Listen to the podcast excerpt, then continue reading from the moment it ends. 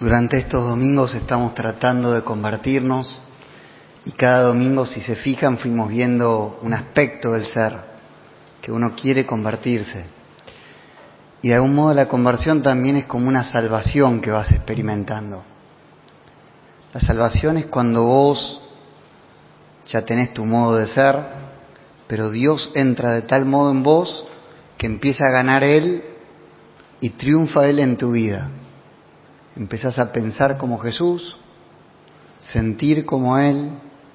La semana pasada veíamos actuar como Él actúa, hacer las cosas de cada día como Él. Y hoy entramos en un tema nuevo que es cómo Él usó las cosas materiales, cómo se relacionó con todo lo que es material. Y necesitamos su salvación porque realmente cuando Él entra te deja ver las cosas de un modo nuevo las cosas materiales son cosas, pero cuando las ves con los ojos de Dios, de Jesús, es mucho más que cosas. Y eso es lo que vamos a tratar de entrar ahora. Si se fijan, estamos todo el tiempo rodeados de cosas. Yo pensaba mientras estaba preparando esta homilía, la computadora en que escribía, la luz eléctrica que iluminaba, libros que consulté, el reloj, la ropa, estaba en una habitación con una cama, un escritorio, miraba por la ventana y había árboles. Todas son cosas que nos rodean. ¿Son simplemente eso? Y para Jesús es mucho más que una cosa. Todo eso son dones. Las cosas son mucho más que lo que uno ve, son dones. Y donde hay un, don, hay un donante, alguien que te lo regaló. Y cuando descubrís esa persona que te lo regaló, te sentís agradecido. Nos transforma muchísimo descubrir que todo lo material, todo lo que nos rodea, es un don de Dios. Dicen que Saqueo, cuando entró Jesús en su casa, habrá durado tres horas esa cena, pero en esa cena Saqueo se le abrieron los ojos. Cuando termina de comer en ese lugar Jesús y empezaron a conversar, Saqueo lo frenó a Jesús y le dijo, mira Señor, yo quiero dar la mitad de mis bienes a los pobres. Y si alguien le hice daño, le voy a devolver tanto. O sea, le entró tan fuerte lo que Jesús le quiso decir que le cambió el modo de relacionarse con las cosas y con todo lo material. Y de algún modo quiere Jesús eso que pase en nosotros. Por eso hoy vamos a entrar en este tema, vamos a pedirle al Señor la gracia de relacionarnos de un modo totalmente nuevo con todo lo que es material. En este prefacio es una oración que vieron que siempre el sacerdote dice levantemos el corazón, ¿qué respondemos? Demos gracias al Señor y si se fijan, dice, realmente justo y necesario nuestro deber y salvación. ¿Qué dice que es justo y necesario? Dar gracias. Y dice, no solo es necesario, sino que es nuestro deber y nuestra salvación. Y a continuación, en el anterior, dice, y tú nos enseñas a reconocer tus dones, a agradecerlos y a imitar tu generosidad. Entonces lo primero que les quisiera hablar es de reconocer los dones.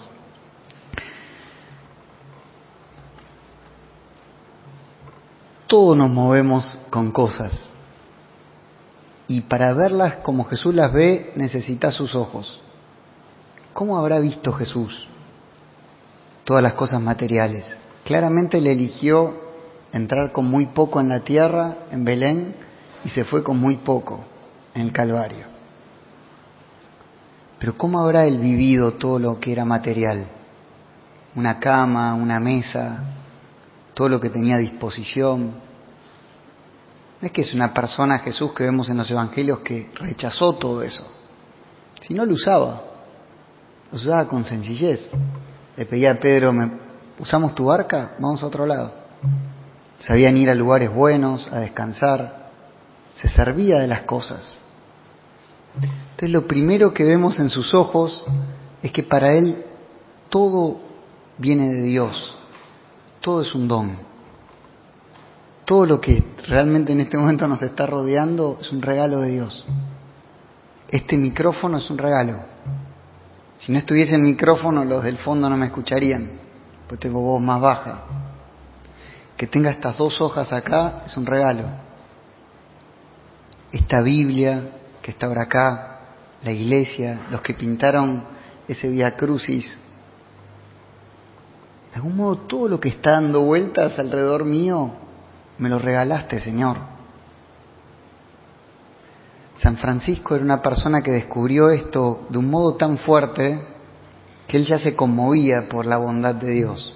Decía, Señor, vos me, bendeciste tanto, me has dado tantas cosas, y miren que vivía muy humildemente, que ya quedó ciego, dice Chesterton, y él seguía glorificando a Dios por todo lo que le había dado.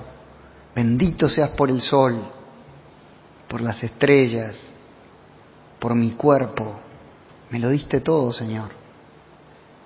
Y no tenía ojos, se había quedado ciego y él seguía con ese espíritu. Es una gracia. Ver las cosas así es una gracia y es lo primero que les voy a invitar que esta semana hagamos. Todas las mañanas levantarnos y hacer una cruz en los dos ojos y decir, por Cristo, con Cristo y como Cristo, abre mis ojos. Señor, que hoy pueda ver hacer una visita a todo lo que es material en esta casa y verlo como un regalo.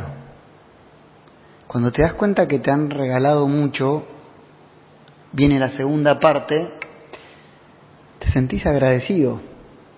En Navidad habíamos hecho regalos, entonces un misionero me regala una camisa muy buena para los días de descanso y yo le había regalado unas alpargatas y entre las alpargatas y la camisa había bastante diferencia. Las alpargatas, no sé, no costaban nada. La camisa era una buena camisa.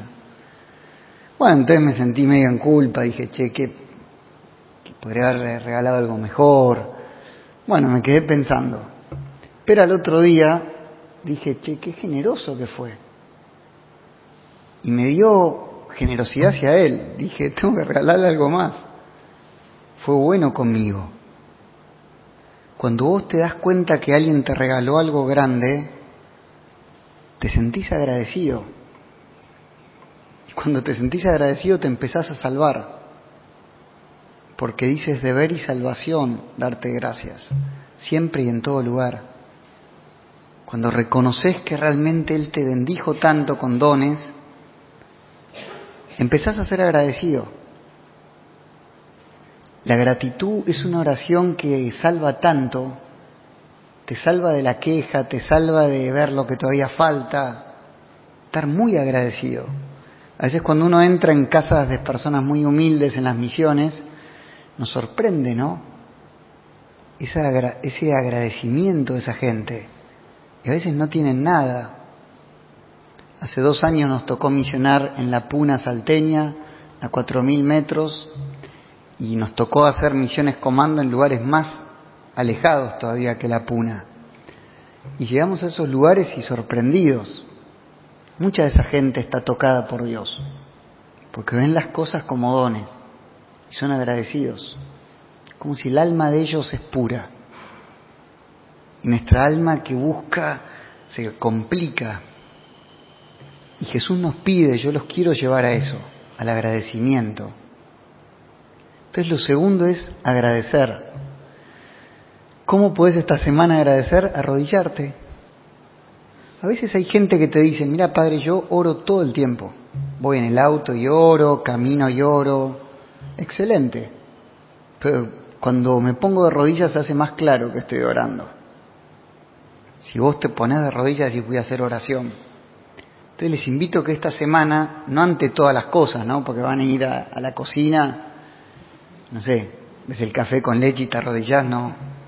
Pero en algún momento que nadie te vea, por algo material que vos tenés, te arrodillás, abrís las manos, decís, gracias Señor.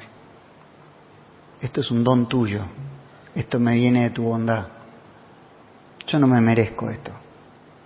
En verdad no me merezco nada, pero todo me lo diste como un don. Soy realmente un bendecido. te parás y seguís. Van a ver que cuando empezás a vivir así, se va transformando el modo de ver las cosas. Y en tercer lugar, imitar su generosidad. Dice el prefacio esa oración, tú nos enseñas a reconocer tus dones, a agradecerlos y a imitar tu generosidad. A veces uno quiere ser generoso desde el vamos. Vieron que hay una frase que dice, cuando la conversión toca tu bolsillo, es profunda. Entonces uno quisiera empezar por ahí, siendo muy generoso con lo material. Pero primero tengo que empezar por los ojos. Ver todo como un don. Cuando uno empieza a reconocer eso, te volvés muy agradecido. Cuando ya sos muy agradecido, decís, Señor, ¿cómo te pagaré todo el bien que me hiciste? Lo mínimo que puedo hacer, lo que necesites. Estoy a tu servicio. Lo mío es tuyo. Te volvés generoso. Brota de la gratitud la generosidad, más auténtica. Y esa generosidad que nos quiere llevar Jesús es una generosidad de todo. Fíjense que cuando una persona más feliz está con Dios, se vuelve más generosa, como si cada vez más da más de sí a otros. ¿Por qué? Porque si mira, hizo tanto por mí, yo no sé cómo pagarle todo el bien que me hizo. De hecho hay un salmo que dice eso, ¿cómo te pagaré todo el bien que me hiciste? Un modo concreto pensaba que puede servir para devolverle a Él todo lo que hizo por nosotros y lo que nos da es el tiempo. Alguno de ustedes me podría decir, el tiempo no es un bien material, está en el borde, porque es algo que realmente uno tiene, el tiempo, y yo lo puedo usar para hacer el bien. Es un gran modo de devolverle al Señor todo el bien que nos hizo es, Señor, ¿en qué obra de misericordia te puedo ayudar? ¿En qué voluntariado? Tres horas de mi vida son tuyas, todas las semanas vas derecho. Y cuando empezás a dar de tu tiempo, pasan cosas grandiosas. Porque ahí es cuando uno empieza a imitarlo a Dios. Él nos dio mucho tiempo. Si se fijan, nos da mucho tiempo. Cada vez que uno de nosotros arrodilla, Él está inclinando el oído. Hijo, ¿qué quieres decirme? Está para nosotros fue tan bueno con nosotros, Señor, déjame imitar tu generosidad. Vos me das todo tu tiempo, yo quiero dar algo de mi tiempo a cambio. Es un buen momento al inicio del año siempre para examinar y decir, bueno, ¿en qué voy a invertir mi vida? Los sábados, listo. Dos, tres horas van a ser para la gente más humilde. Es mi modo de devolverte, Señor, lo que me hiciste y me diste. Les invito a que sea una semana para examinarnos en este tema, que oremos. Toda la semana, si podemos levantarnos a la mañana, hacernos esa cruz en los ojos y renovarla durante el día. Es como un exorcismo. Abre mis ojos, Señor, para ver las cosas de otro modo, como dones. Segundo lugar, arrodillarnos y levantar la, acción de gracias, como una respuesta espiritual a las cosas no es que hay que sentirse en culpa por las cosas materiales, pero sí agradecerlas, estar lleno de gratitud y arrodillarnos y agradecer. Y por último, imitar su generosidad, llegar ahí. Si vivimos los cinco o seis días así, van a ver que el próximo sábado o domingo van a tener ganas de ser más generosos. Solo te vas a dar cuenta.